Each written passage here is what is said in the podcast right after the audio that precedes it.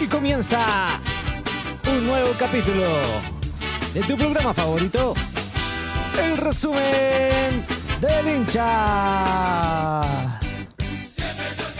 Oye, eh, el capítulo de esta Especial. semana es especial, ¿ya? Eh, estamos acá con mi amigo Mario sobreviviendo los representantes del resumen del hincha esta semana eh, y vamos a prepararle un lindo capítulo. Saludamos a nuestros amigos de Radio San Miguel, como siempre, que cada miércoles está con nosotros y, y que pues, nos pueden escuchar por sus eh, por, por radiosanmiguel.cl, por el YouTube, por su Facebook de Radio San Miguel. Y comenzamos a saludar. Marito, ¿cómo estás tú? Bien, dijiste vamos a saludar al plantel y, estamos con plantel reducido hoy día. A nuestros fieles escuchas. Plantel reducido, solo dos integrantes. Tenemos muchos lesionados en el resumen del hincha. Así Sí. que, pero contento, un poquito contento de estar una vez más aquí compartiendo este espacio para hablar de fútbol. Como usted decía, un saludo a todos los amigos de Radio San Miguel y un saludo a nuestros fieles escuchas de Spotify también, que semana a semana piden los capítulos, alegan cuando no se han subido los capítulos Sí, a la plataforma. Sucede eso, ¿ah? Eh, pero ahora nos estamos poniendo el día para que eh, no tengamos el reclamo de nuestros escuchas. Están los capítulos en Spotify también para que eh, puedan escuchar cuando ustedes quieran el resumen del hincha y, y- y todo nuestro año. Llevamos tiempo ya haciendo el resumen del hincha del 2019 que comenzó esto. Así que contento de que todavía hace tanto tiempo, pasando pandemia, estallido, etcétera, etcétera, el programa continúe. Hemos pasado temporales. Tal- está arriba. Tal está cual, arriba. tal cual. Eh, oye, eh, empecemos analizando la fecha de que pasó, amigo. ¿Te parece, no? ¿Qué fecha es, Coquito? ¿Sabe el número? Jornada 22 del fútbol chileno. Ah, que tuvo tres partidos aplazados, amigo. Sí, Harto, pues. ah. Hartos Colo partidos. Colito, Colo Colito aplazado. Con lo colito con Magallanes. Es raro que se haya aplazado ese partido, ¿ah? Ahí lo vamos a comentar. Lo suspendieron, yo creo que empecemos por eso, y pues empecemos por la suspensión del partido Colo Colo, que se da en el contexto de las emergencias que hubieron con el temporal de lluvias que pasó en el sur. Entonces se tomó la determinación de que todos los partidos de las regiones, de- después de la región metropolitana, fueran suspendidos de ahí para el sur. Por eso no se jugó ningún partido por allá. También se aplazó un Curicó Higgins Así es. y un Guachipato palestino. Exactamente, que también se jugaban el sábado, pero eh, está- eh, yo creo que, por ejemplo, el de Huachipato Palestino y el de Curicó, claramente, porque eso ahí, ahí estaba muy afectado. Bueno, Sí. y el de Magallanes con Colo Colo, que si bien estaba considerado jugarse en la región de O'Higgins, en el Teniente, que también se vio afectada, ese era un partido que se podía haber jugado en, en- en San Luis de Quillota, en, en otro estadio, para el norte, y no, y no haberse programado para el sur. podría haberse jugado perfectamente, pero como te digo, fue aplazado en ese contexto.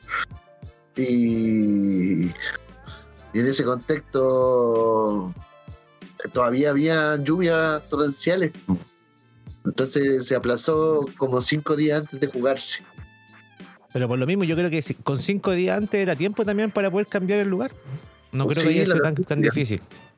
Claro, lo, que pasa es que yo creo que Magallanes lo ve por el tema económico, porque tiene ven- La le vende gente. entrada a la hinchada de Colo Colo, entonces iban a jugar en el Teniente para que fuera harta gente, porque la recaudación, jugar contra los equipos grandes es un momento importante del año para los equipos de región, porque el estadio se les llena.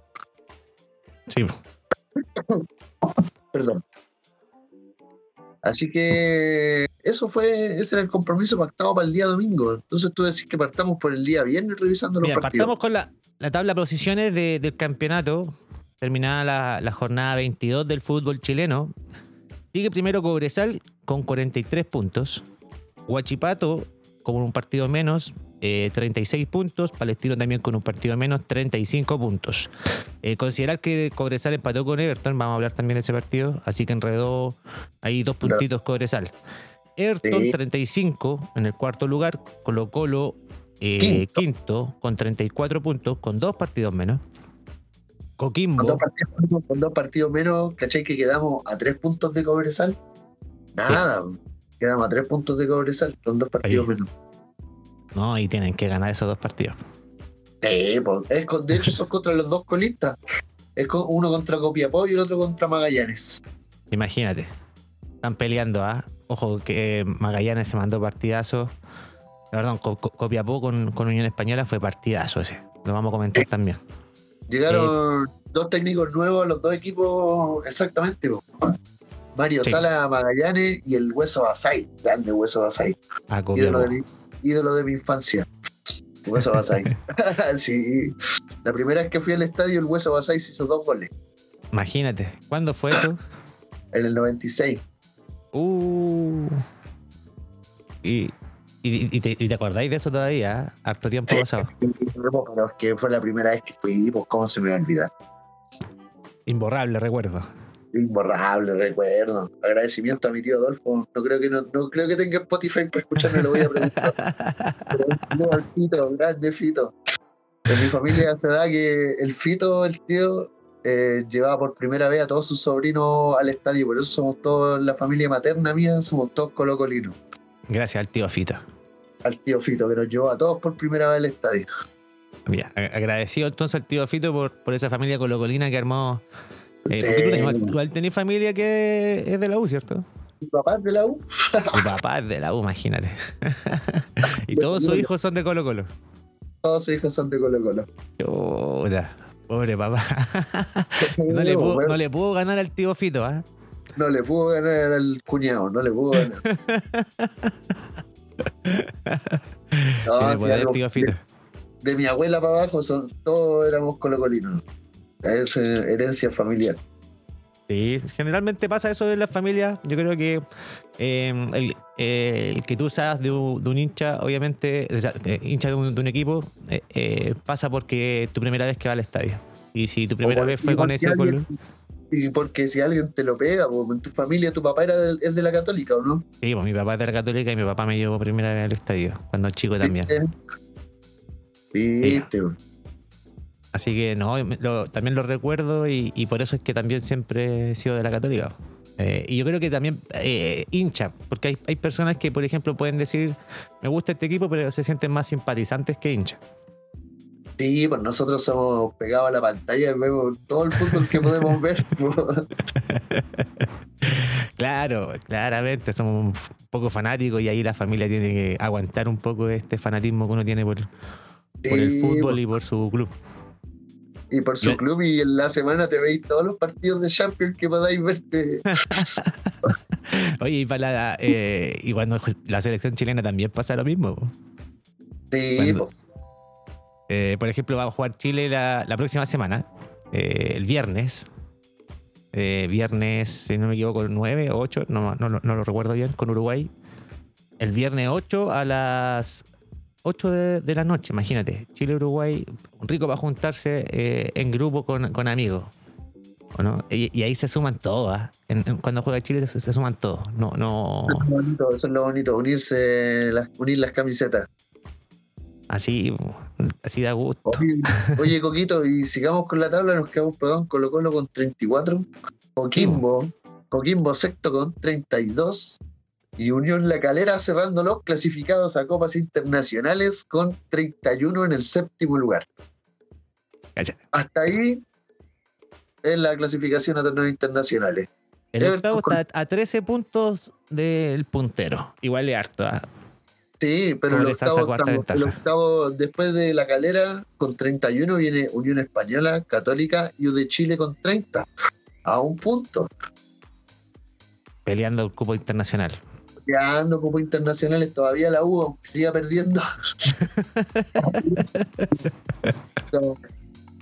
a cupos internacionales. Ay, po- pobre los amigos de la U.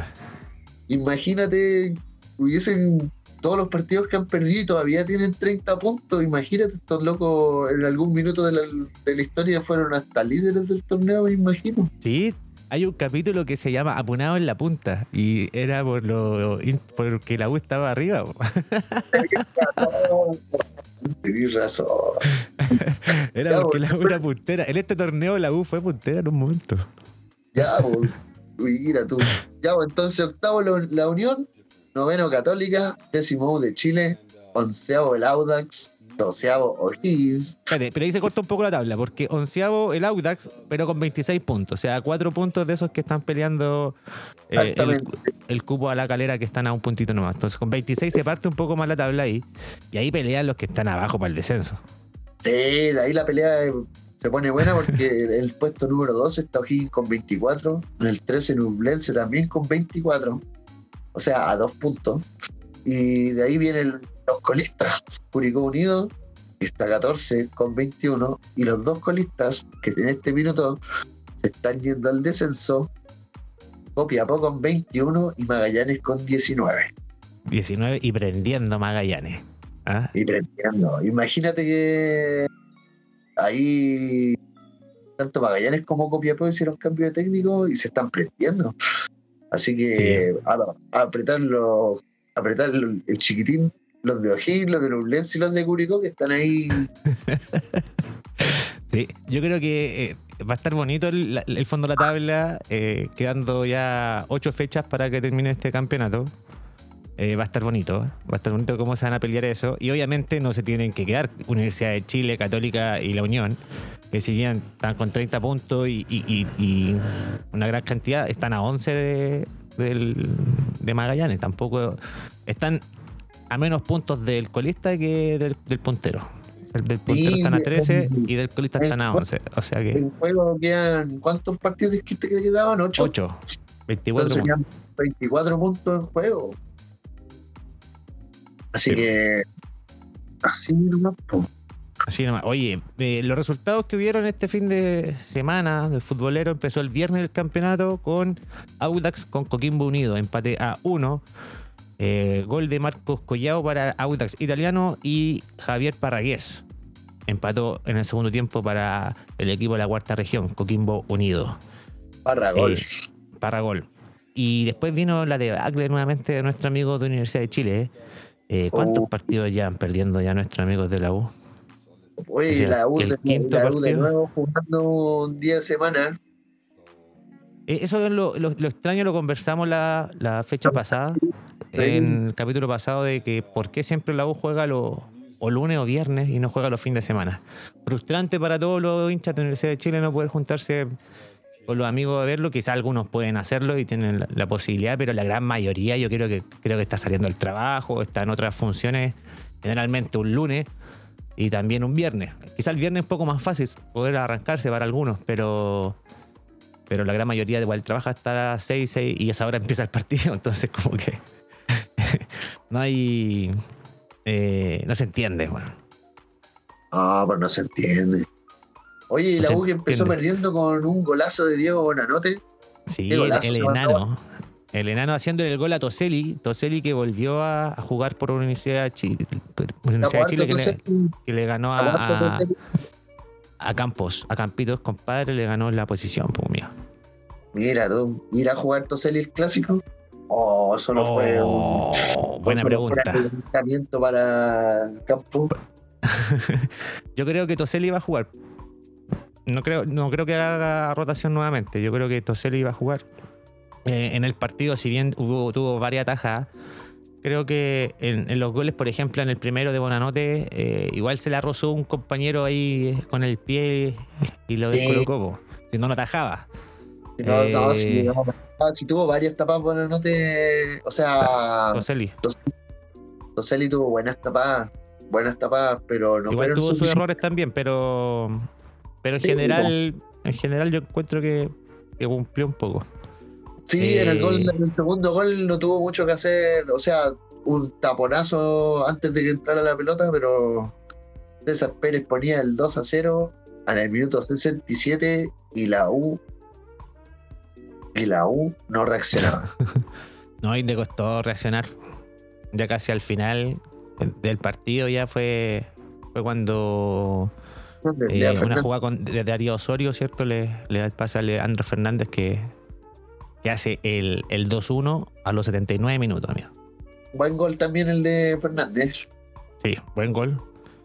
Y bueno, y a los 88 se va a Valencia de, de Calera y el partido ahí lo enrea un poco Calera, ¿cierto? Y lo cierra para ganar 2 a 1 a Universidad de Chile que, que, que se ve mal. ¿ah? ¿Cuánto, ¿Cuántas derrotas en la sexta derrota seguida? ¿O, Sí, no son, ¿O no son todas derrotas?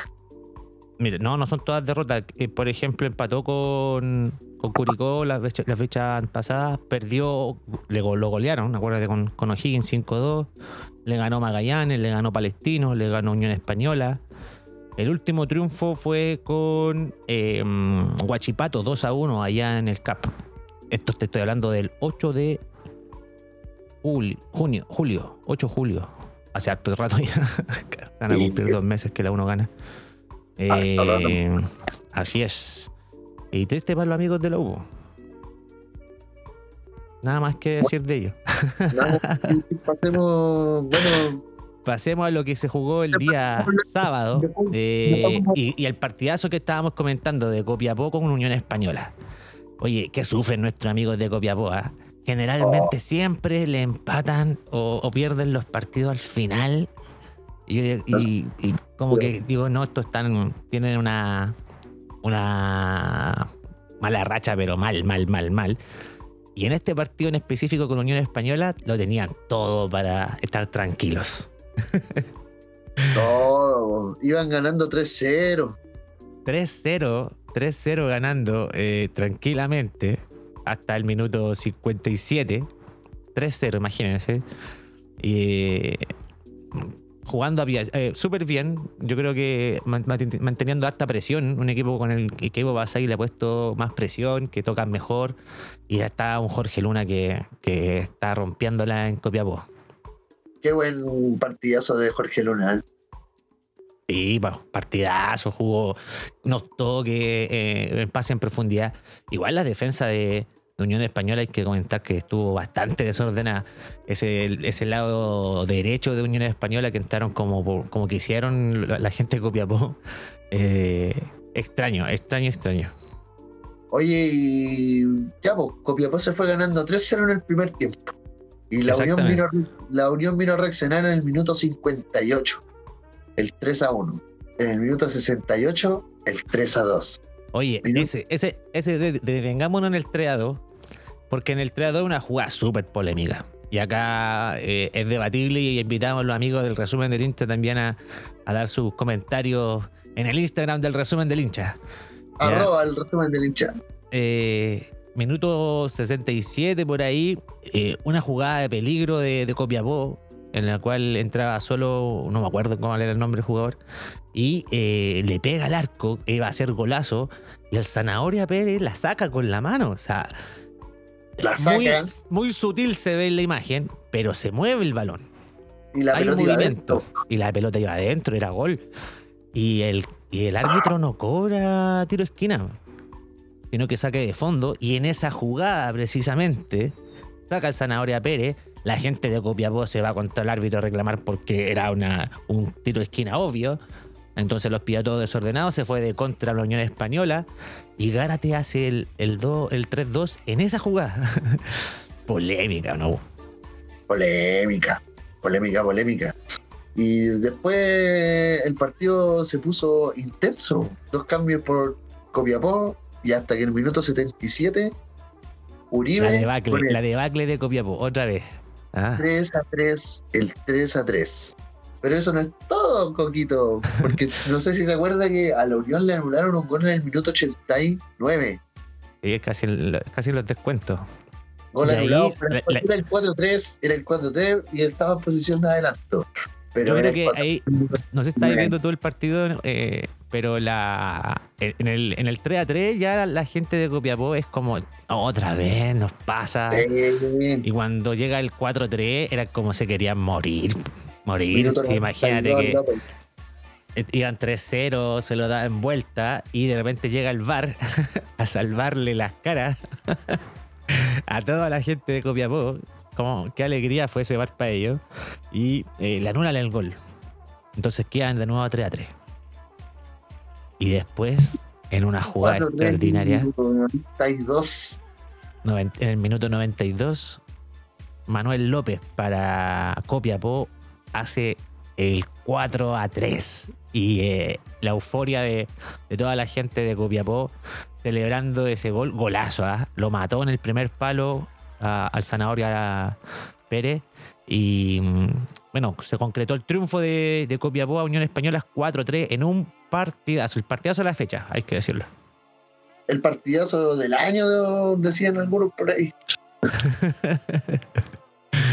Sí, puede ser. eh, eh, Todavía falta jornada, pero está dentro de, lo- de los mejores. ¿ah? Está- está- dentro.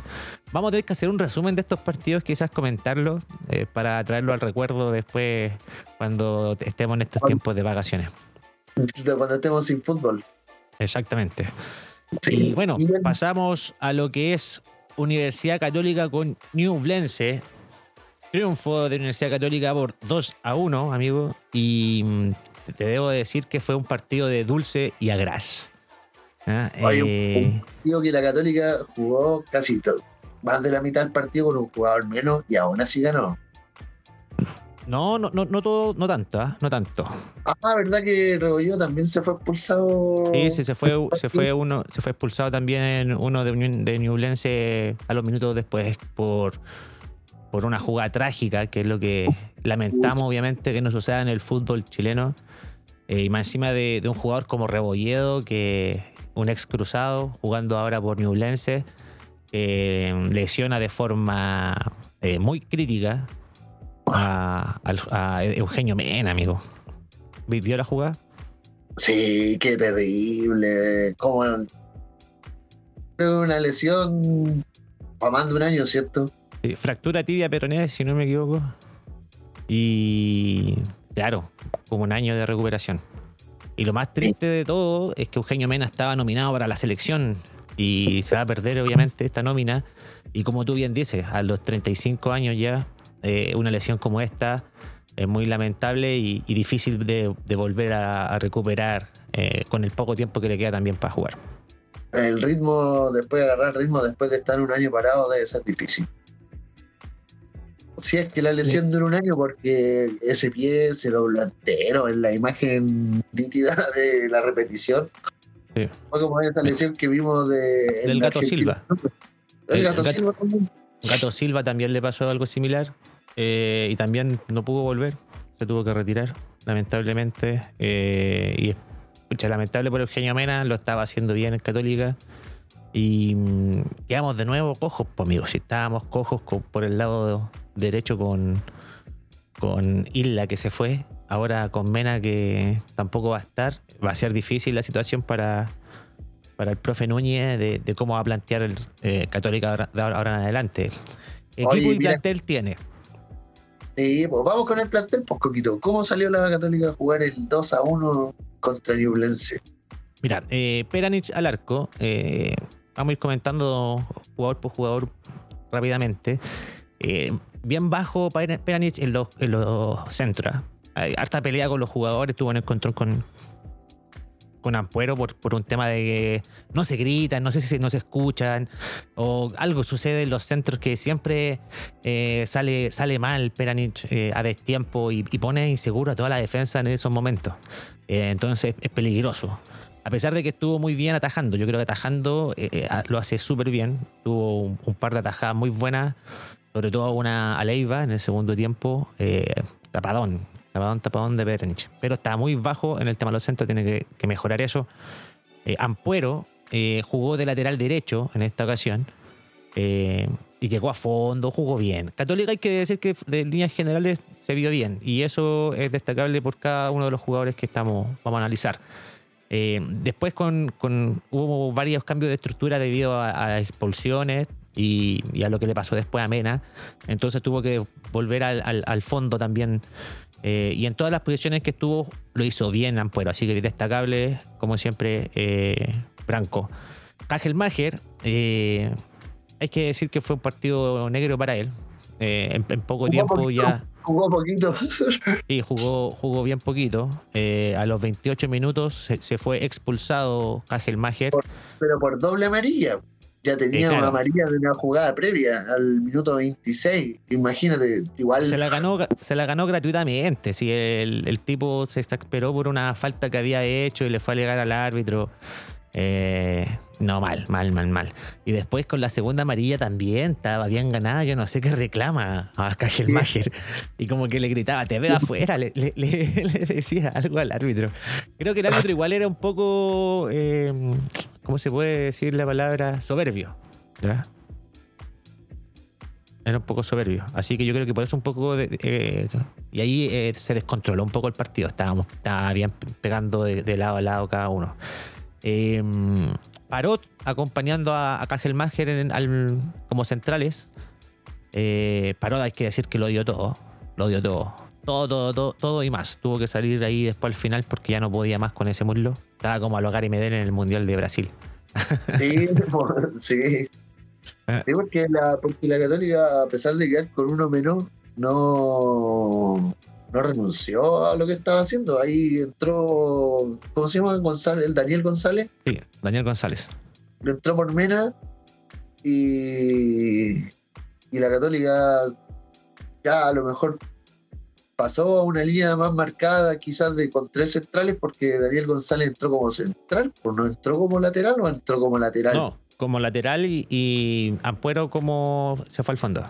Ese fue el movimiento con el cambio de Mena eh, que fue el lateral izquierdo en este partido y que lamentablemente a los 38 se fue lesionado por la falta que comentamos de Rebolledo. Eh, y en ese, claro, en ese cambio de, Mena por por, eh, por González, hay que decir que esto sucedió y ahí en cierta manera fue tuvo algún beneficio Católica porque no hizo el cambio rápido. Ya, el cambio iba por Cajelmacher que había sido expulsado y teníamos que volver a armar la línea de, centrales porque no estábamos, nos faltaba uno. Y sucedió la, lamentable eh, falta a, Mena, que lo sacó del partido. Entonces tuvo que hacer un cambio, obviamente, eh, obligado en ese caso. Por eso tenía que em, meter un central, po, y tuvo que, sacar a otro, tuvo que sacar a otro defensa. Pero Mena, no Mena. Si Mena, no se lesiona, si no se lesiona, hubiese tenido que hacer, haber sacado a alguien de más arriba para poder poner un central. Sí, línea 3, línea 3, línea 3.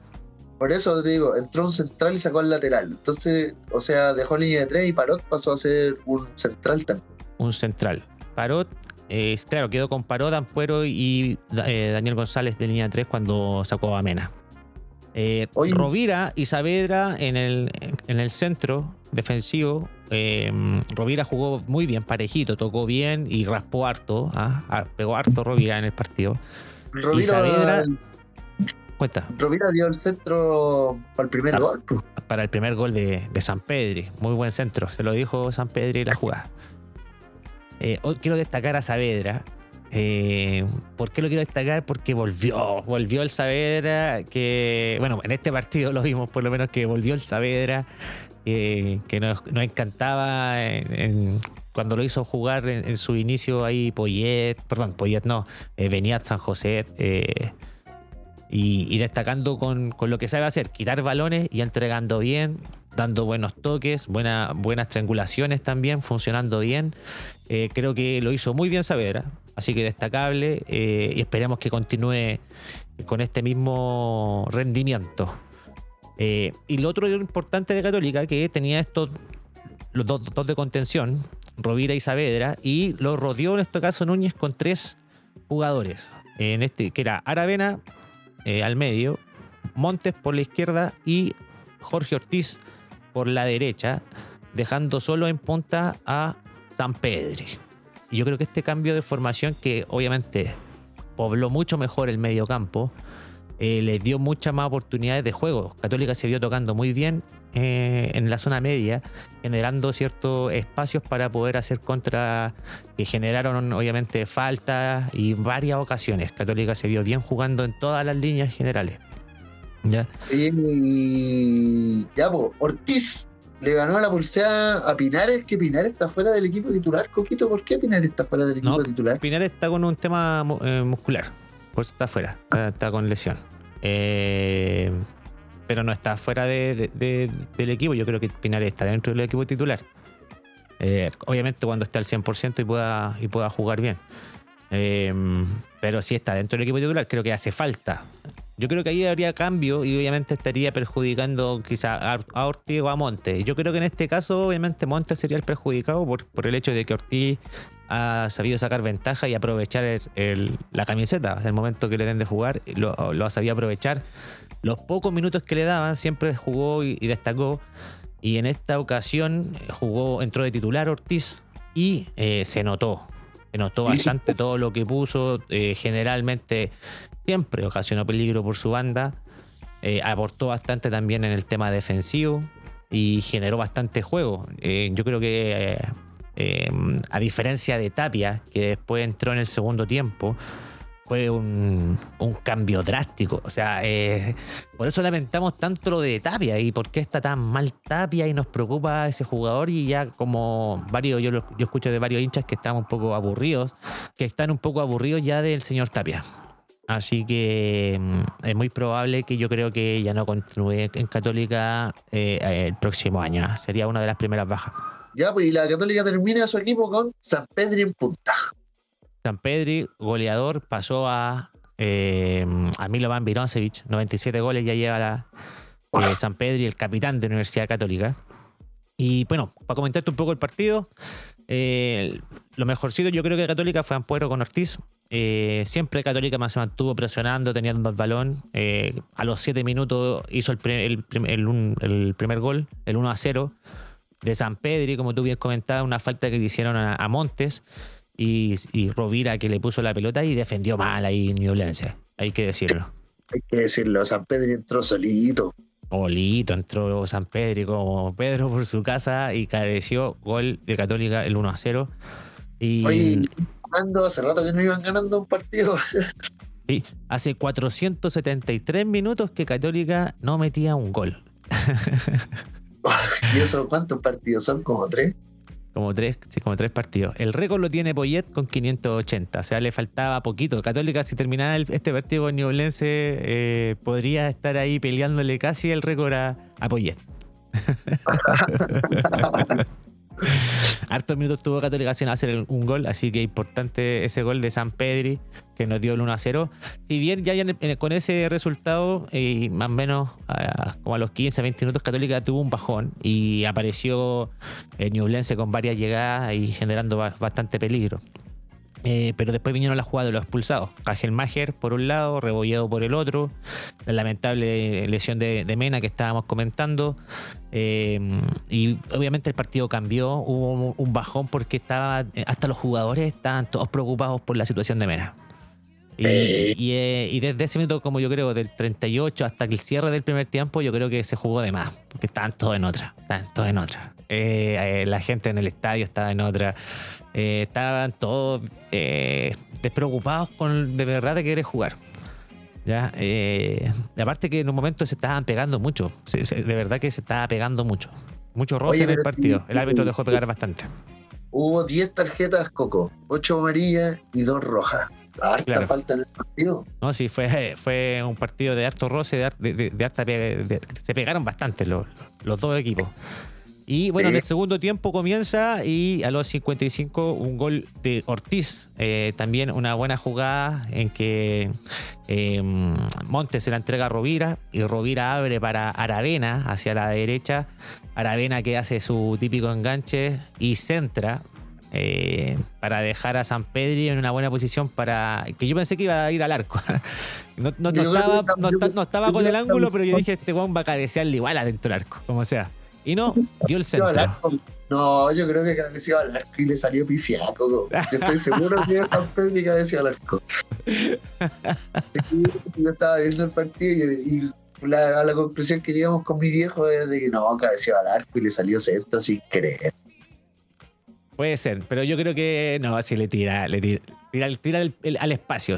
Vio que en el centro estaba el espacio y que el que llegaba iba a hacer gol porque estaba el arco casi solo y, y llega Ortiz eh, con cabeza, ¿cierto? Mete el balón al arco y eh, da el 2 a 0 Católica. Primer gol de Ortiz en el profesionalismo y cómo lo celebró, amigo. Que me dio emoción eso.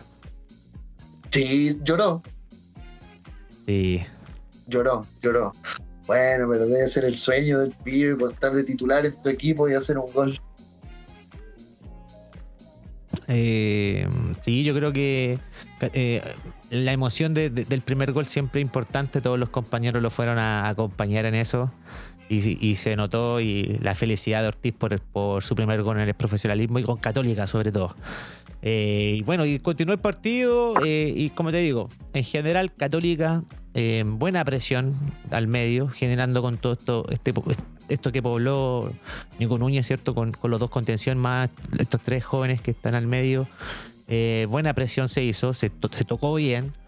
eh, se hicieron buenas triangulaciones en el medio, se generaron varias ocasiones de gol, llegada a fondo, que es súper importante, eh, esa llegada a fondo y con el pase atrás, para que aparezca cierto alguien por al medio y pueda generar un, un tiro al arco.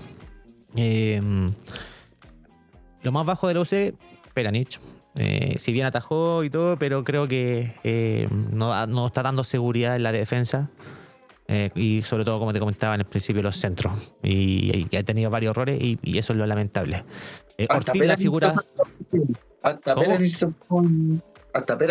Con amarillo. Sí. Tú- el Ortiz fue la figura de la UC y eh, un triunfo obviamente revitalizador para Católica, ya que no- nos vuelve a, a sumar en la tabla y poder estar ahí con 30 puntos alejado de, los que son los colistas. Habíamos comentado delante de, ese quiebre de tabla. Católica si no ganaba quedaba con 27 a un punto del Audax, que era el que está ahí peleando con todos los de abajo y, peligroso. Peligroso ya se pone la cosa. Así que nos da esperanza a todo el pueblo cruzado de, de- que Católica se vio mejor contra un Ñublense que es un equipo obviamente bien difícil. Eh, el profe García plan- plantea bien los, partidos, sabe, leer bien a los equipos. Y creo que este, este equipo nuevo de Nico Núñez lo, desfiguró un poco, no, lo supo plantear bien y, lo, y le cambió quizás todo el esquema que él tenía eh, planteado eh, de- dentro de lo que trabajó en la semana. Así que bien por Nico Núñez, bien por Católica y esperamos que siga en este en esta buena senda y buen, de buen triunfo. ¿ah? Católica, Oye, pero- eh, Sigamos con el partido, por poco. Ya hablamos de los dos goles de la Católica y después viene ah, la- la irrupción de la barra de los cruzados con un lienzo. ¿Qué decía el lienzo, Coquito? los pasamos por el eh, dirigentes y eh, eh, Estadio Seguro. Eh, hay que comentar que esto fue el minuto 80 del partido. Eh, y comenzó el show de la barra de Católica lanzando bengalas a la cancha y fuegos artificiales. El partido fue tal el nivel de las bengalas y fuegos artificiales que el partido se tuvo que suspender momentáneamente eh, para poder controlar eh, el- todo el fuego que había, amigo, en la cancha. O sea, hasta se quemaba. Oiga. No sé si viste que hasta se quemó un poco el pasto. ¿Cómo entraron tantos elementos de artificio? Te creo que pasaron una bengala, pero estos locos pasaron caleta de cuestiones. No, súper eh, extraño y, cuestionable. Ahora, eh, es fome que suceda. A mí, como hincha de Católica, um, obviamente estas cosas no me gustan porque me, perjudican para poder ir al estadio. O sea, esto obviamente nos va- nos va a generar una sanción y los, los perjudicados somos los hinchas. No, no es el, el dirigente porque el dirigente va al estadio, no, no son los jugadores porque están ahí jugando también. El único que sale perjudicado de esto somos nosotros mismos. Que tenemos la única posibilidad de ir eh, a- al estadio y a, a- a ver a nuestro equipo que nosotros queremos. Eh, entonces no, no es la forma. Si quieres protestar no es la forma. Aparte que eh, también no estoy eh, muy de acuerdo con, con la justificación para poder hacer esto. Con el Ya. comunicado, el comunicado que emitió la barra después, eh, culpando a la dirigencia y a Estadio Seguro por no poder llevar el carnaval al estadio.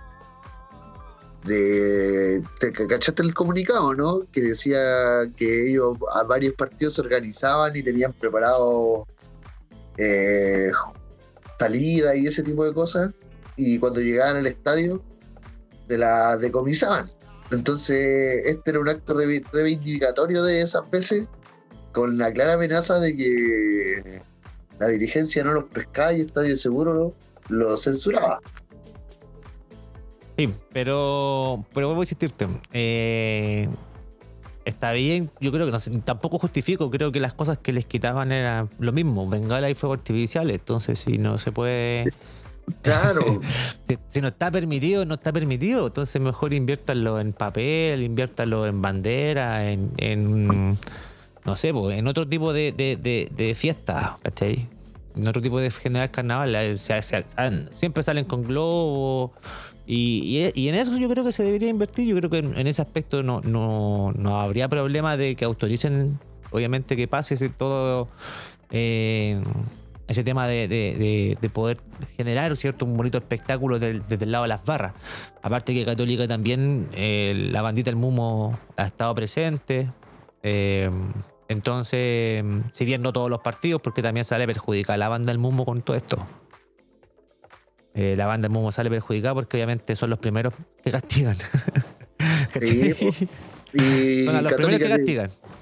Católica creo que identificó a 15 personas con nombre y apellido de las que participaron en, el, en los disturbios del Santa Laura.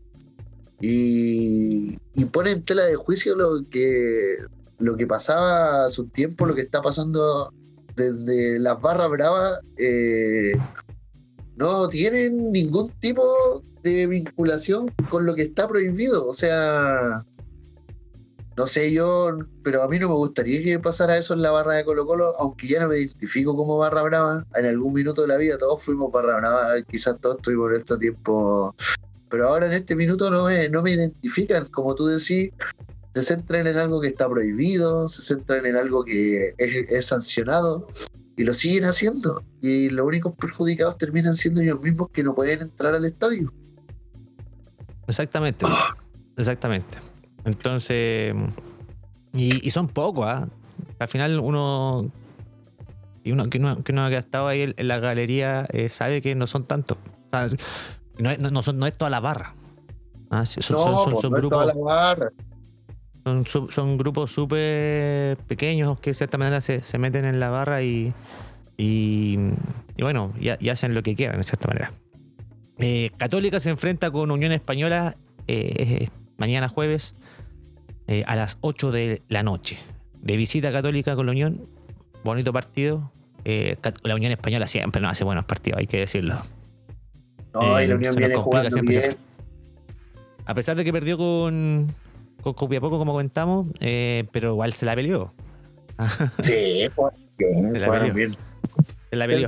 Ronald Fuente, encontró el camino Ronald Fuente ahí con la Unión Española, tuvo duditativo al principio, pero le encontró la mano. Oye, eh, y cerró la fecha Everton con Cobresal el día lunes. 2 a 2 terminó ese partido y le dio esperanza a Colo Colo, ¿cierto? Que, que puede con esos dos partidos quedar a tres puntitos solamente y quedando poquitas fechas ya para el cierre del campeonato nacional. Eso nos viene la próxima fecha. Lo vamos a repasar porque se viene algo importante, amigos, y lo que vamos a comentar ahora. El día viernes comienza la fecha con eh, perdón, el día jueves con Católica y Unión Española, como comentábamos, a las 8 horas de la noche. Eh, viernes, Calera con Copiapó a las 7 de la tarde. Eh, y el día sábado, 3 de la tarde, Universidad de Chile, Colo Colo, el super clásico del fútbol chileno. ¿Qué comentario, amigo Marito, tiene para, para este partido? Yo tengo plena fe de que Colo Colo va a ganar. ¿Y, van a seguir hundiendo a Universidad de Chile eso? Sí, yo creo que Colo Colo va a ganar. Creo que tenemos más fútbol, creo que el equipo ha subido un poco el nivel de lo que veníamos mostrando, el mediocampo, aunque para mí es una incertidumbre cómo vamos a salir formados Coquito, porque en el defensa lo más probable es que vaya Peluca con Saldivia porque Ramiro González está suspendido por acumulación de tarjeta amarilla. Por el lado derecho no sabemos si el tortopaso se va a recuperar o si va a entrar César Fuentes por él. Y por el lado izquierdo no sabemos si Quintero va a volver a utilizar a Bouzat de lateral izquierdo o Bimber va a ser el, lateral izquierdo. ¿Y por qué Bimber no podría hacerlo? Yo creo que Bimber lo está haciendo bien o crees tú que hay un... Yo encuentro que se ha ganado la, la última... La última...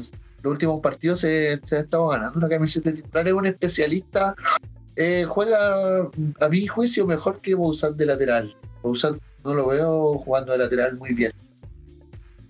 Y en el medio campo se da la situación como te nombraba. Si el torto paso no se recupera, lo más probable es que César Fuentes pase a ser lateral derecho y en ese caso en el mediocampo le, le brinda la titularidad al bicho Pizarro.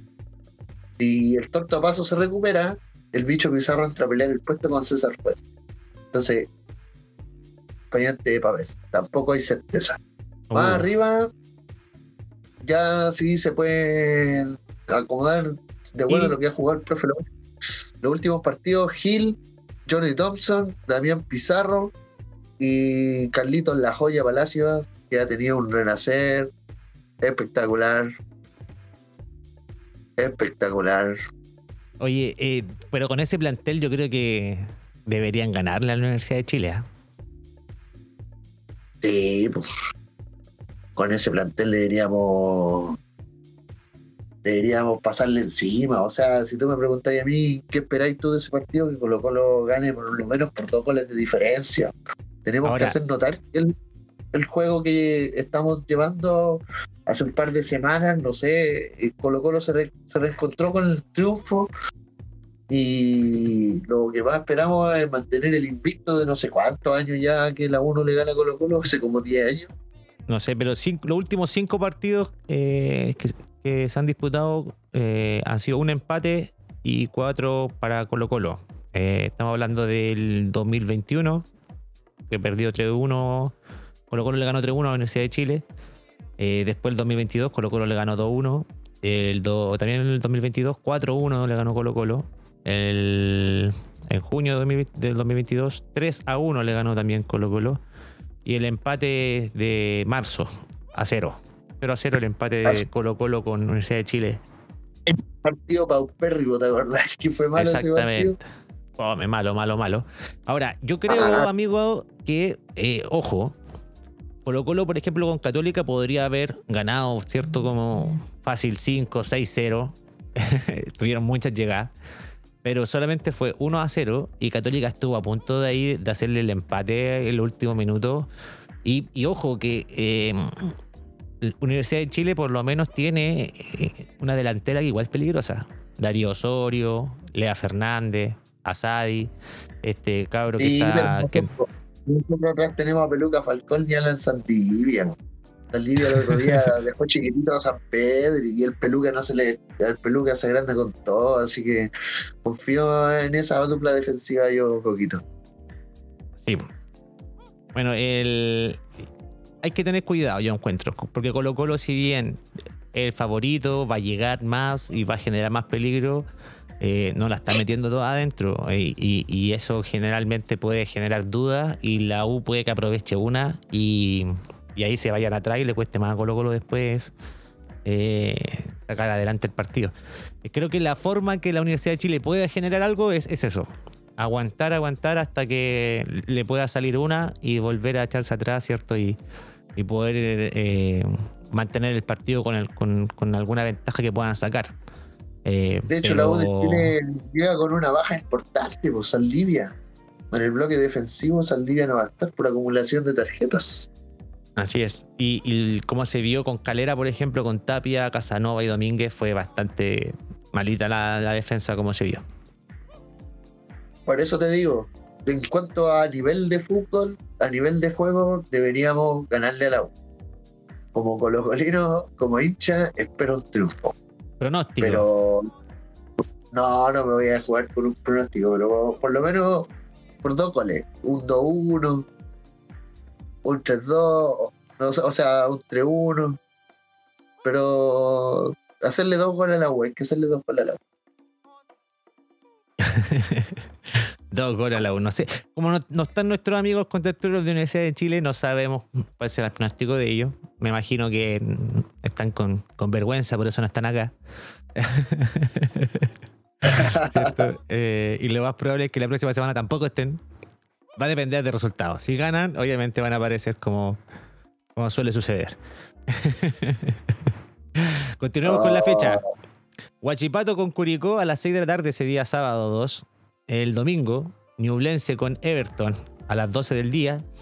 Magallanes con Palestino a las 12 y media.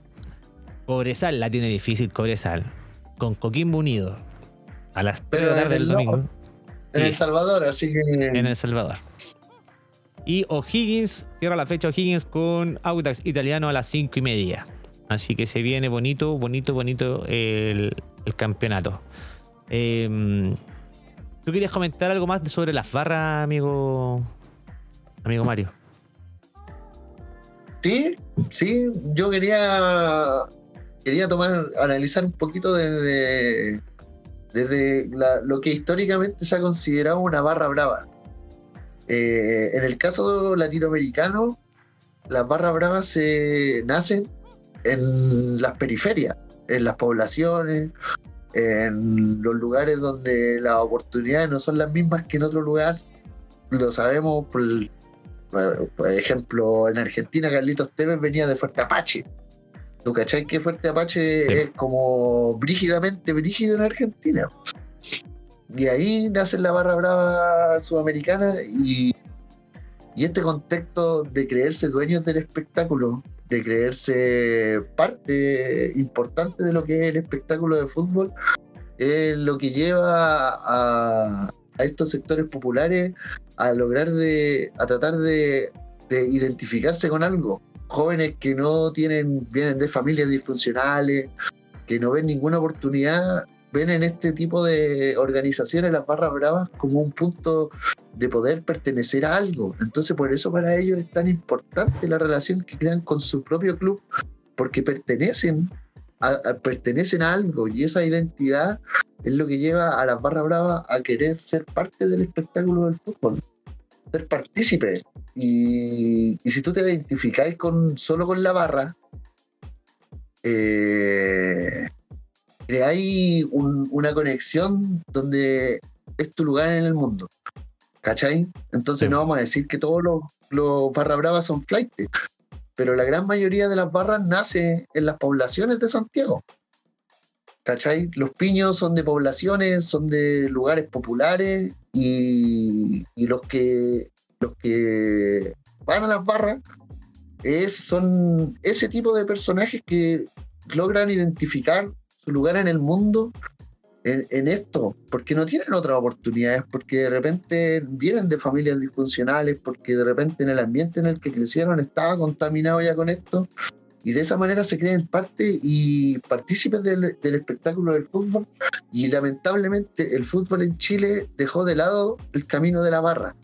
Dejó de autorizarle los fuegos artificiales, dejó de autorizarle los extintores en la salida, dejó de autorizar algunas banderas gigantes, y por eso, como nuevas formas de poder alentar a este equipo, nacieron lo que ya es popular en el fútbol chileno, hasta los equipos chicos tienen banditas. Eso sí los dejan entrar, ¿cachai? Entonces, no sé, pues hasta la calera tiene una bandita con unas trompetas, con unos bombos, y son parte del espectáculo porque es un recurso que está autorizado para ser parte del espectáculo pero como decíamos en un minuto, lo que tú comentabas era de que las bengalas no están permitidas. Entonces, ¿por qué gastar los recursos en, querer llevar ese, esa parte del espectáculo? ¿Por qué destinar esos recursos a hacer una bandera gigante? ¿Por qué no hacer, estáis fijados los estadios en, Alemania, las salidas que hace el Borussia Dortmund con banderas gigantes, con imágenes 3D, y no hay bengalas porque están prohibidas. Y, así, de esa manera, las barras bravas, las barras logran, en, Europa lograron seguir existiendo como barras, pero adecuándose al contexto de lo que era permitido y lo que no era permitido llevar al estadio. Entonces, la barra de los cruzados después saca un, un comunicado donde no hace ningún análisis sobre lo que está prohibido, sino lo que ellos quieren. Como no me dejáis hacer lo que yo quiero, te dejo la cagada en el show. Te dejo la cagada en el espectáculo. Entonces, voy a ese punto, como tú decías, ¿por qué no destinar esos recursos y hacer otro tipo de espectáculo, reinventarse. Yo creo que las barras bravas tienen que reinventarse en un contexto nuevo. ¿Cachai? No puede ser que tú allí en el Monumental, en el Monumental hay unas partes que parecen cárcel. Y es porque los que van a la barra intentan pasarse al estadio, intentan pasarse a la cancha, ¿cachai? ¿Cuándo vamos a tener un estadio? ¿Cuándo vamos a tener un estadio de fútbol como en Inglaterra, Coquito, donde la gente no hay reja y la gente se sienta al lado de la cancha y nadie se trata de meter a la cancha? Exacto. Mira, el, aparte que eh, si están prohibidos, por ejemplo, las bengalas y los fuegos artificiales, es por lo peligroso que puede ser. Si, pueden causar un daño a, la gente, y encima como es multitud la que se está congregada ahí, es más peligroso. Sobre todo yo creo que el tema de los fuegos artificiales, porque no sabemos manipularlos muchas veces. Eh, imagínate, más encima viniendo del contexto de la barra de la católica, que tuvo un incidente, ¿te acordás? Cuando a un niño brasileño le llegó una bengala. Sí, exactamente. ¿Cachai? Entonces ya tienen antecedentes de que pueden causar accidentes con ese tipo de cosas ellos mismos, porque después de eso también fueron castigados gravemente por esa, por esa situación. Imagínate, ya tenía un antecedente de, eso. No, por eso lo hace más complicado, yo encuentro eh, eh, eh, la situación por el hecho de que no se entiende. Ya no, no, no, no sé. Y lo que tú comentas me, me parece muy bien. Hay que reinventarse. Eh, volver a, generar quizás ese espectáculo, pero con cosas que están permitidas. Eh, y, y, se puede generar algo muy bonito y mantener, porque a mí me gusta el tema de, la barra, eh, porque eso nos diferencia, por ejemplo, del fútbol inglés ya que si bien se ven ordenaditos y todo, pero me, gusta ver, por ejemplo, lo, del Borussia Dortmund, ¿cierto? Que eh, ese, ese, esa saltando y todo, todo, todo el estadio, ¿cierto? Eh, alentando, en cierta manera, al, equipo. Em, creo que eso se tiene que mantener, ¿ya? Eh, no, no, no, no me gustaría que fuese como un espectáculo como los gringos, ¿cachai? ¿no? Como que ellos van al estadio tranquilamente, ¿cierto? Y pueden sentarse en cualquier parte, pero yo te digo que, no sé, pues yo a esta edad, yo no me identifico como Barra Brava, en algún minuto fui, Barra Brava iba ahí a la Garra Blanca y me pasé años muy lindos ahí porque cuando yo empecé a ir al estadio a meterme fue cuando llegó Borgi. Los primeros partidos los perdíamos todos, el Bichiboni estuvo a punto de ser despedido y después viene el Tetra. Entonces disfruté la barra, pero en este minuto yo encuentro que necesitan adecuarse a los nuevos tiempos, reinventarse. ¿Cómo se vería de lindo el Monumental sin rejas, compadre? ¿Cómo, ¿cuándo, vamos a, llegar ese día donde podáis ir a ver un partido sin una reja adelante y poder verlo como uno lo ve en la tele, todos los estadios europeos sin reja? Y manteniendo, por ejemplo, manteniendo el bombo, manteniendo cierto la gente que esté cantando, se puede. Por eso te da ejemplo lo que hace barras como la del Borussia, como la del Milan, como la del Inter. el, la del Real Madrid, el Real Madrid también tiene su barra que está justo detrás de, una, de una galería. También tiene y ellos siempre llevan hacen lienzo, hacen gigantografías de los jugadores, hacen caricaturas hacen, no sé, hay Por ejemplo, la, U, la, U, en su momento eh, fue súper creativa. ¿Recordáis cuando arrendaron esas weas como esos yales que arrendaron y mm, subían esto, estas figuras de, jugadores, ¿cierto? Eh, bueno, eran otros tiempos también, pues, amigos. Eran otros tiempos. Eh, para cerrar los poquitos minutos que nos, los, últimos minutos que nos quedan, amigos, eh, salió la nómina de la selección chilena para los partidos con Uruguay y con Colombia. Los nominados son Tomás Ahumada de Audax Italiano, Gabriel Arias de Racing de Argentina, Cristóbal Campos de Universidad de Chile, Diego Carreño de O'Higgins, Brian Cortés de Colo Colo, Williams Alarcón de Huracán de Argentina, ahora ex Calera, Julián Alfaro de Magallanes, Javier Altamirano de Estudiantes de La Plata, ahora ex Huachipato, Charles Aranguis del Inter de Porto Alegre, Alexander Aravena de Universidad Católica, Lucas Asadi de Universidad de Chile, Bruno Bartichotto de Talleres de Córdoba, ex palestino, hay que saber cómo va a estar, si está recuperado o no, recuerden que se fue lesionado hacia allá. Ben Brereton Díaz del Villarreal, ¿hay visto partido del Villarreal, amigo? No, no lo ponen a Ben Brereton. No he visto partidos del Villarreal, Y cuando juega se la tocan poco, así que bueno, vamos a ver qué, sucede con Ben Brereton que viene con poco fútbol. Marco Volado de Colo Colo, Matías Catalán de Talleres de Córdoba, Alfred Canales de Magallanes, Felipe Chamorro de Palestino, Antonio Díaz de O'Higgins, Juan Delgado de Sheffield Wednesday de Inglaterra de la Champions, de la Championship, Rodrigo Echeverría de Huracán, ex Everton, Jason Fuente Alba de Universidad de Chile, jovencito este, hay que tener ojo con este jugador.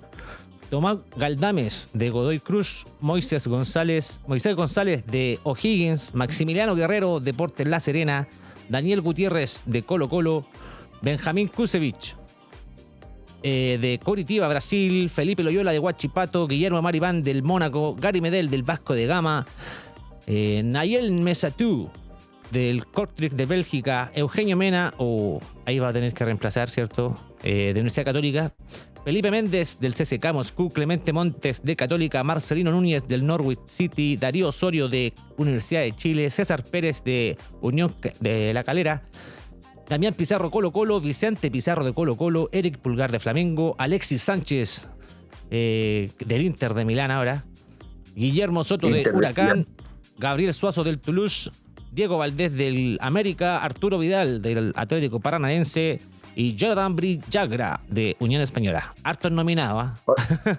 Pero ya la mitad, pues, si no me equivoco, tienen que ser 23 los nominados. Sí.